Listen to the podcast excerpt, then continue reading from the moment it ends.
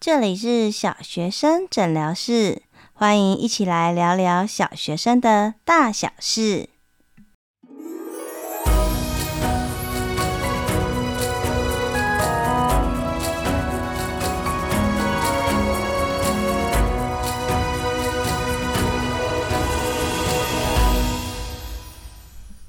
Hello，Hello，我是依晨，欢迎大家再次回到小学生诊疗室。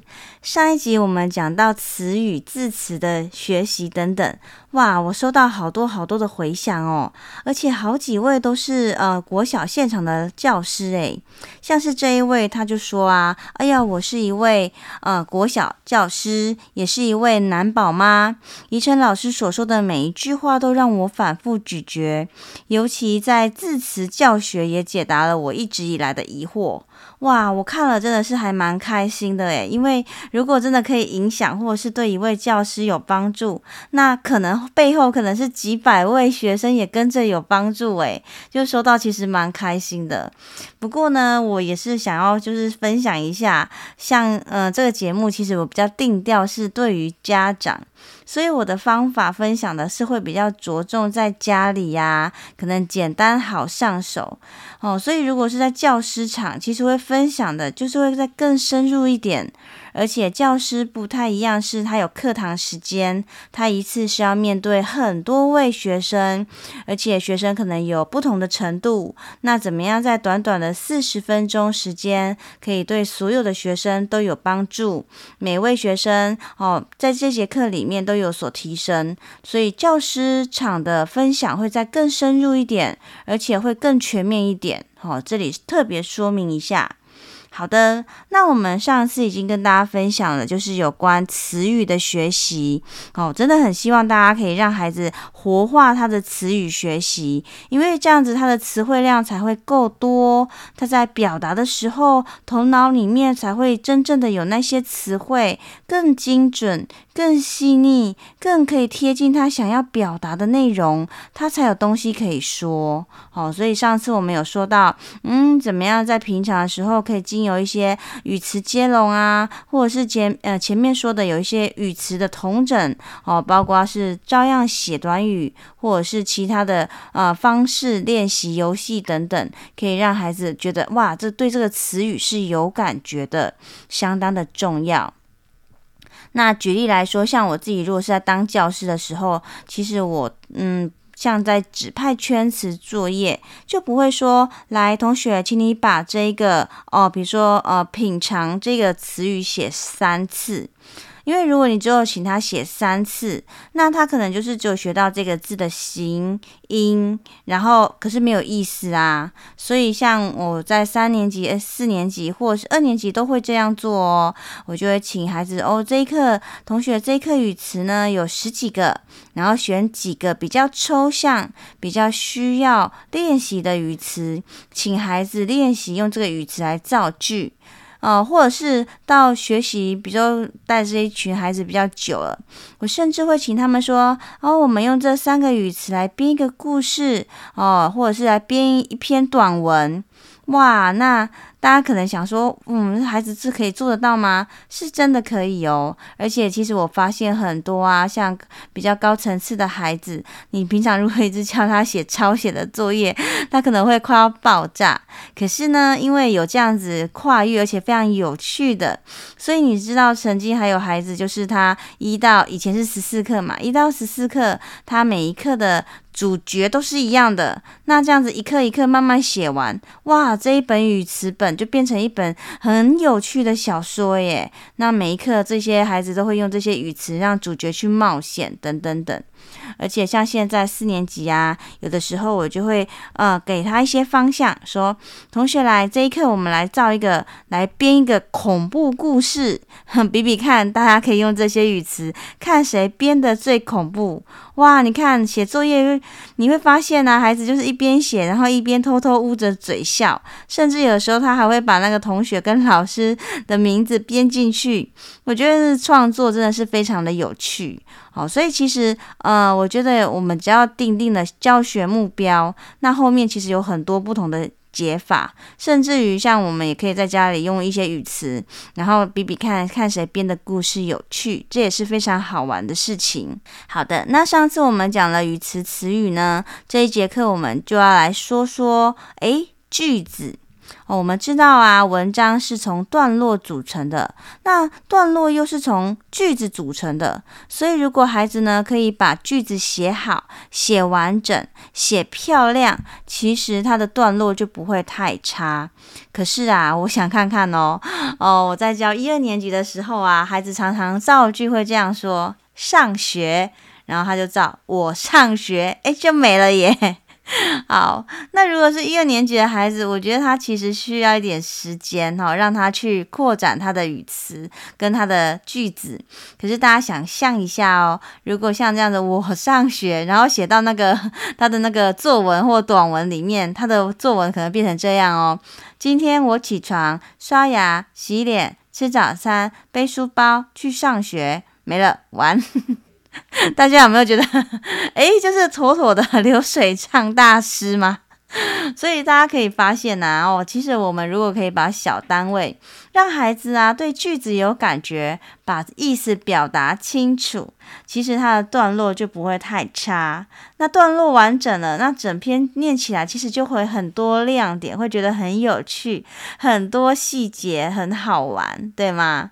好的，所以呢，我们怎么样在过程中可以让孩子对这个句子有感觉？其实我通常一二年级啊，都是带着孩子玩游戏。那这个游戏啊，我相信其实很多的家长，诶，小时候我们可能也都有玩过。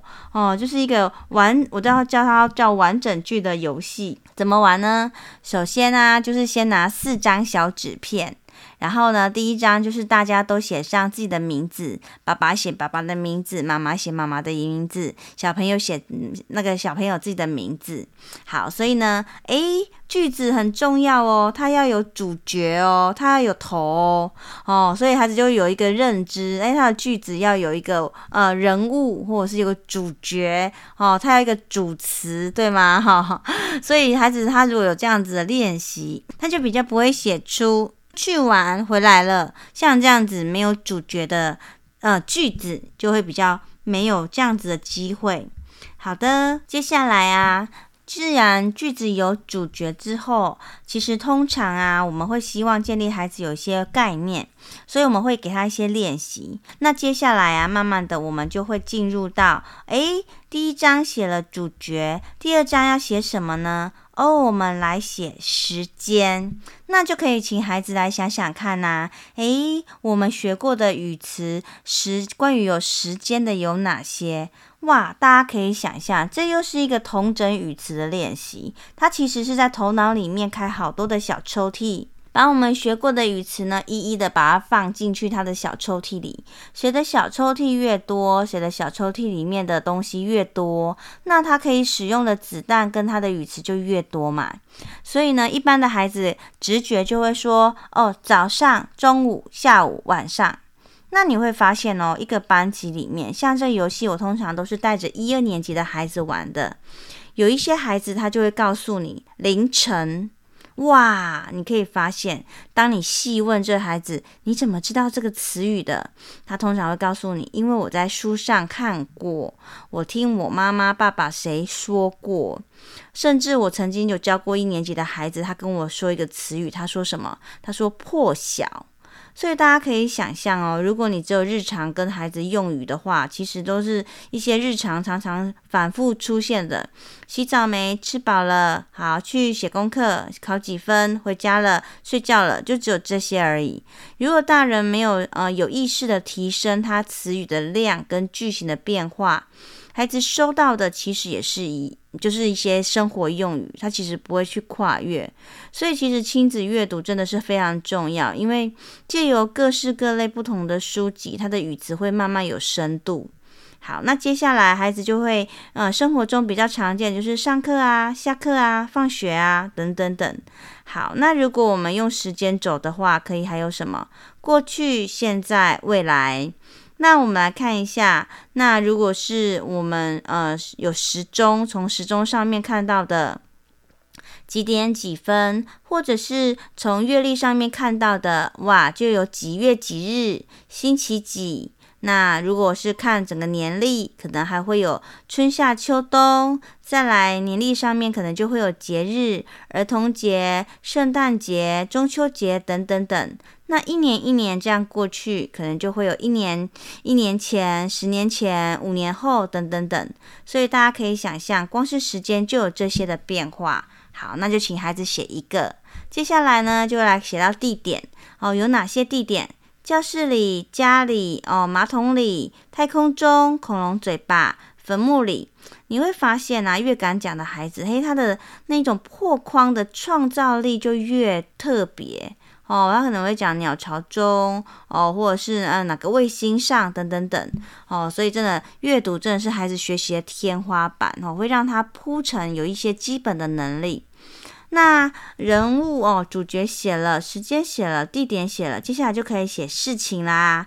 哦，一般比较一般，嗯，普普遍的。哦，那可能就是看书啊，写功课啊。可是啊，我们作文是希望写出特别的、不常发生的嘛。如果天天都发生，那就没有写的必要啦。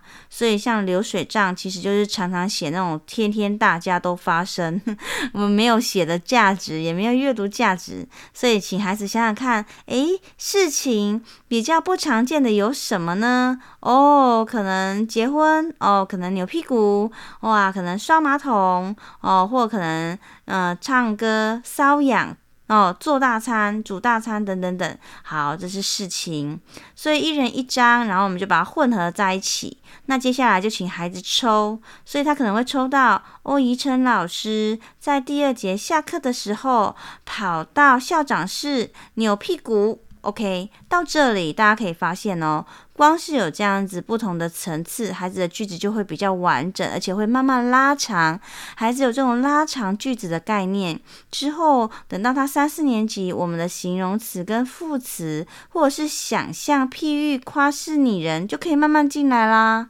那不要忘记哦，其实最重要的句子除了有主角、时间、地点，还有做事情以外，最重要的其实是。感觉是的，其实啊，孩子刚开始接触的就是记叙文，记叙文是表达你心里面的想法的，所以通常都希望他可以有自己的想法跟自己的感觉，可以传达给读者知道。可是啊，你知道吗？我在学校啊，在这一关通常都遇到很大的困难跟问题耶，因为孩子他是说我没有感觉，问他喜欢什么都好，你觉得怎么样？不觉得怎么样？哦，仔细去看，你会发现啊，很多孩子在家里的时候啊，爸爸妈妈说，嗯，囡仔人有耳无喙，卖恭维，点点点呵。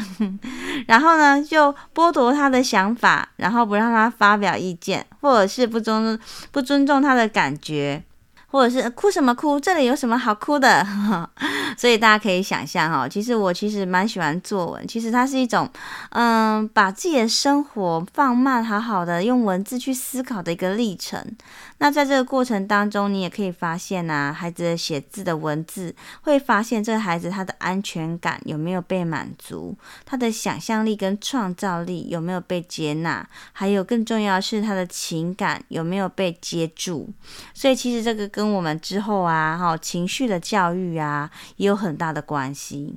所以啊，我的孩子就跟我说：“老师，我没有感觉。”所以我就会先提供一些让他选择哦，基本的喜怒哀乐啊，好好笑哦，真好玩，好有趣哦，真可爱啊，好奇怪哦，哦，让我觉得好特别哦，真是太令人惊讶了哦，使人觉得快要跳起来了，等等等。先从简单的开始。然后再慢慢的让他有自己的想法去延伸，OK，好，所以我们重复一次哦。刚开始我们可以跟孩子玩玩游戏啊，让他知道说，哦，一个句子可能要有一个主角啊，到底是谁发生的啊？可能会有时间，可能会有地点，然后做什么事情，然后最后要加上自己的结论或者是你的感觉，把它加进去，就会是一篇比较完整的句子了。好。那到这里呀、啊，这边要提醒一下哈，因为我教学真的是很多年，那我就遇到过很多。通常，呃，有些孩子，比如尤其是男孩子，他可能比较呃不不擅长表达自己的感觉，所以他就会用这些，就是真有趣、真有真真好玩等等等。但是呢，你可以发现哦，他等到写到小日记的时候，他的句子通常会变成这样。他就会说：“今天真是开心的一天，真好玩。”好，运动会，今天真是开心的一天，真好玩。然后呢，我今天被爸爸骂了，今天真是开心的一天，真好玩。你就会发现，他就是百年万年不变的结语。所以这里就是适时的要提供他其他的呃变化，让他知道说，你可以写这样啊，也可以写那样啊。好，那要比较注意的是，就是在过程中，孩子刚刚练习，一定是非常没有办法百分之百完美的嘛。所以啊，不要忘记我们前面说的重点是什么啊？深呼吸，然后呢，忍住，装傻。对吗？哦，深呼吸，然后说：“哇，妈妈看到你有把句子完成呢。”然后呢，诶，可是你这件后面这个跟上面这边好像没有相关，要不要改一下？哦，我们可能一起来想想看，可以怎么改。哦，千万不要一刚开始就苛责他。哇，你写这什么东西？会这样吗？孩子都吓死了，他头脑里面都被恐惧占据了，他怎么样有那个有那个勇气继续表达自我呢？哦，所以其实写作啊，他。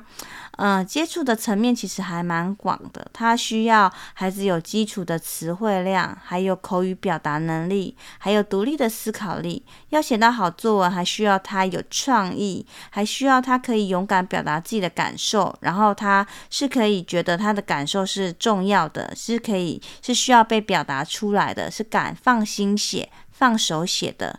哦，所以其实。嗯，在写作多年啊，我都常常其实会从嗯写作去看见孩子的生活跟他学习的态度，还有家人对他的方法。哈、哦，大家不妨就放在心里面去看看，孩子在写作的时候到底是问题是出现在哪里，困难是出现在哪里。其实很多并不是孩子不能写，是因为他前面有很多的恐惧跟心魔。好的，所以呢，句子就到这边哈、我们可以说，那有主角，有时间，有地点，要做什么事情。最后呢，你放一个感觉下去。OK，好，那这其实跟孩子他平常的表达能力也有关系啦。那另外一种是，当孩子啊比较熟悉之后，哦，他如果都已经同整了，还会出现可能会有另外一种问题，就是他的感觉跟后跟前面句子不太有相关哦。哦，举例来说，他可能就会像呃我们四年级的孩子，他前面哦到。越大的时候啊，句子的变化就可能越来越多。它可能有些并列啊，有些关系啊，因为啊，所以呀、啊，或转折啊，等等等。哦，那比如说像我们数嗯国语习作就有一题说，既然点点点就怎么样。好，那如果是像习作像这样子题目啊，我们孩子如果有困难，我们通常就会先请他把课本拿出来，因为课本它不是一个单独的句子，它有前后的脉络，所以孩子比较可以知道说他是在什么情况用这样子的句子。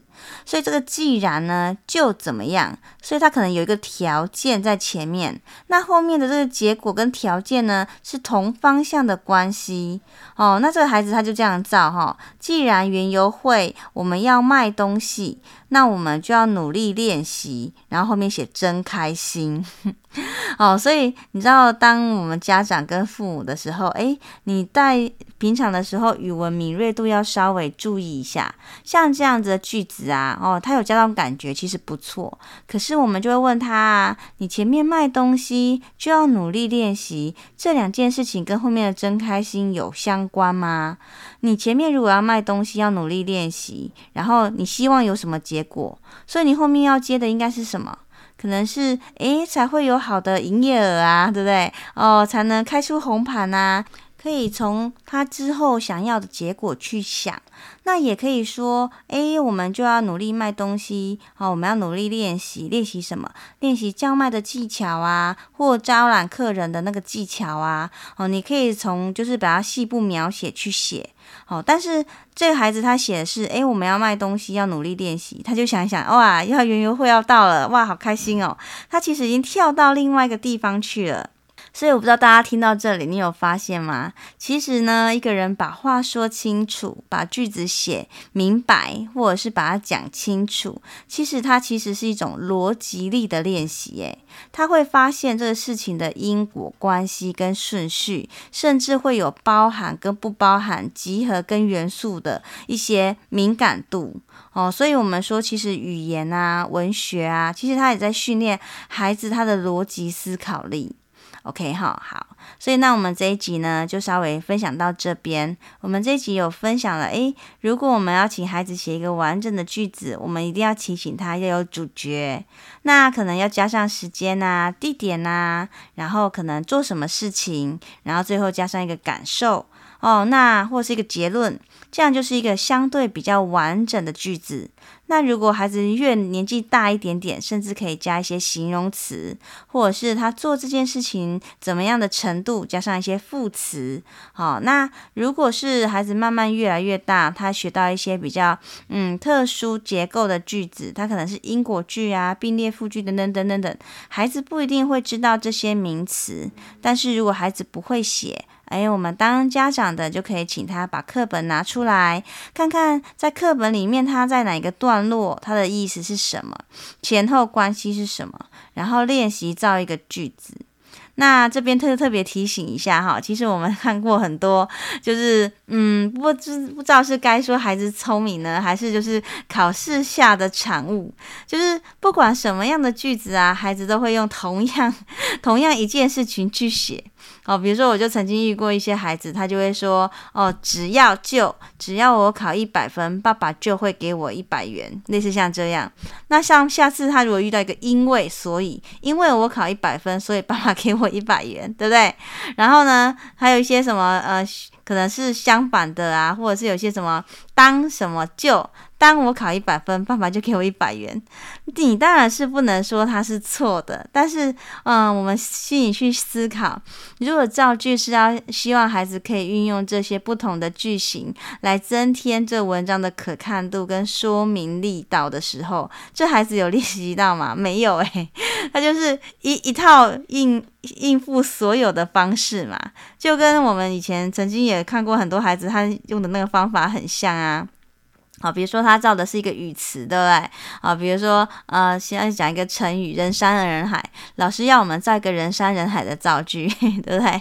然后如果如履罗薄冰，对不对？老师要我们造一个如履薄冰的造句，他也是以不变应万变呐、啊，哈。所以像这个时候啊，我有时候会特别请孩子造什么句子，我会用呃将来的一些事件，请他用那个将来的事件来做背景哦，比如说哦，只要。就哦，我觉得那园游会快要到了，你觉得这园游会这个场景可能有什么？只要就，对不对？只要我们做好充足准备，就会有一个很开心的园游会。我们全班都好期待哟、哦！你看，他就会有一个呃往后想，就是一点预测后面会发生什么事情的一个能力，然后连带也顺便练习了造句。那之后，也许我们会着手写一篇园游会的。呃，作文，那他这个练习过了，他就很容易就把它放到那个园游会的作文里面，所以就可以啊、一次练习就有好多次受益哦。那而且在这个过程当中，你会发现，因为这是将来他期望的一个活动，所以孩子在造句的时候会比较多脉络，才不会说哦，凭空你要突然想他从无中生有要造一个造句，其实是蛮困难的。好，所以呀、啊，像孩子如果在造句上面有困难，不妨翻翻课本啊，好，或者是我们用将来要到的活动，可能是家族旅游啊，可能是节庆啊，好，或者是家庭活动啊，学校活动啊，来做一个场景，就是这个造句的场景，让孩子去练习。甚至于我们可以说，哎，今天来做造造一个搞笑的句子，今天来造一个恐怖的句子，今天来造一个悬疑的句子。我觉得这也是增添造句的一些变化，也会变得非常的好玩。好的，那造句我们就先打住在这边，就是讲一些比较简单的，之后如果有机会再讲比较深入一点的。